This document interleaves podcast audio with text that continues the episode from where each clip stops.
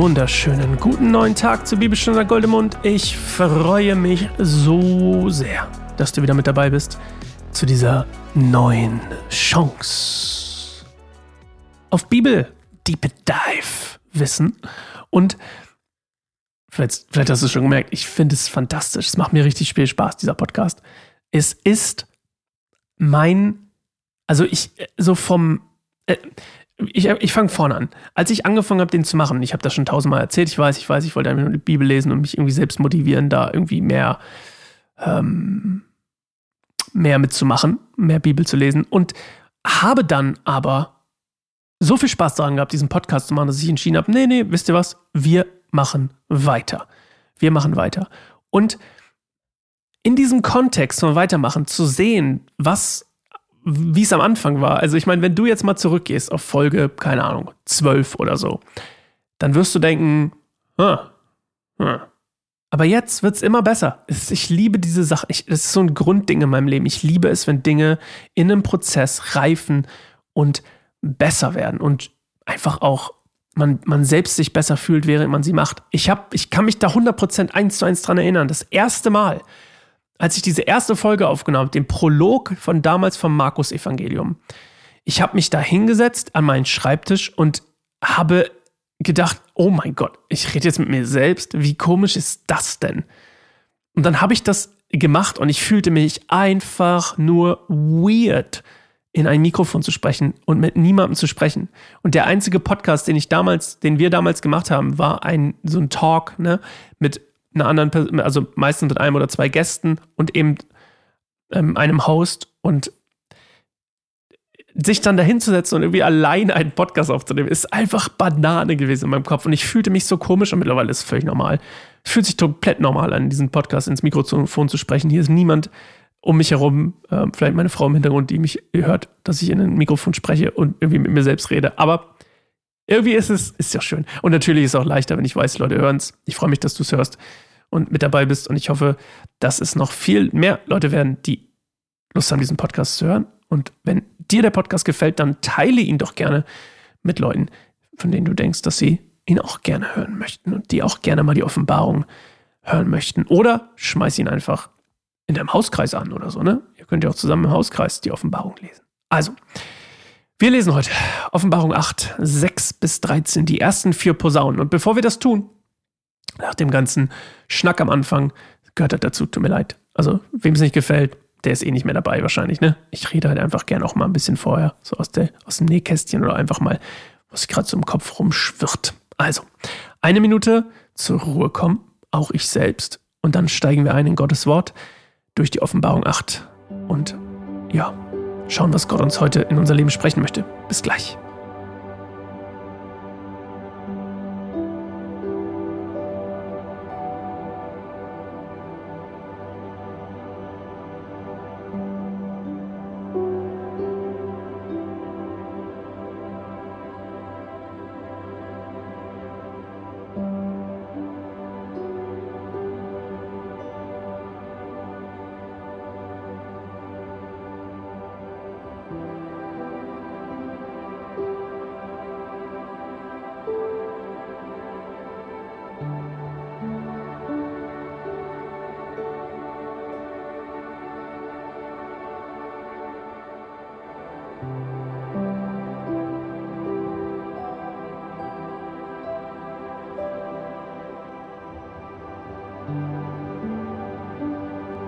Dann machten sich die sieben Engel bereit, um in ihre Posaunen zu blasen.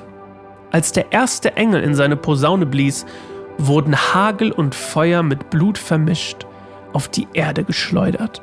Und ein Drittel der Erde geriet in Brand.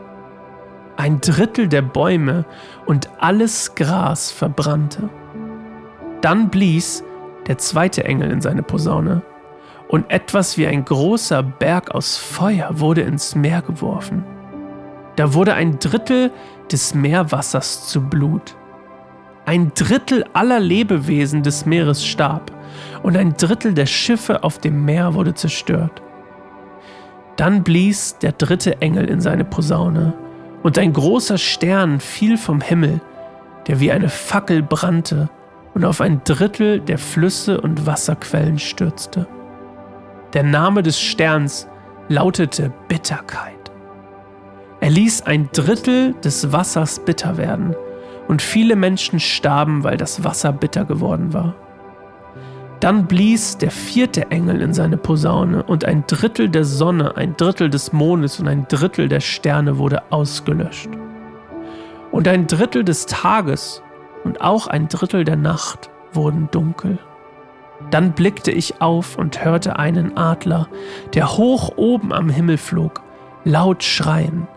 Unheil, Unheil, Unheil über alle, die auf dieser Erde wohnen, durch das, was geschehen wird, wenn die letzten drei Engel ihre Posaunen erklingen lassen.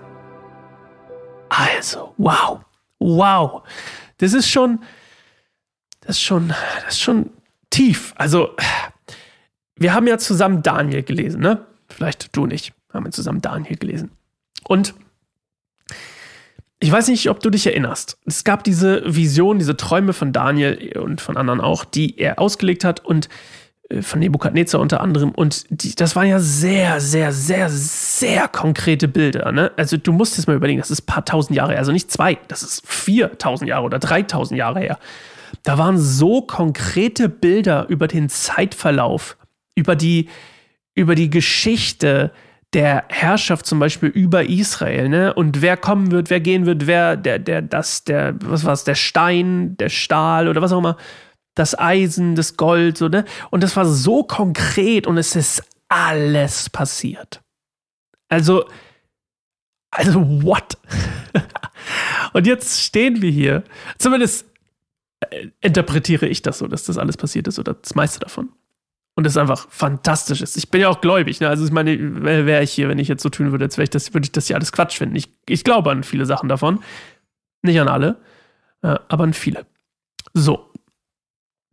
Und ich muss mal kurz zur Tür gehen, es hat geklingelt, Sekunde.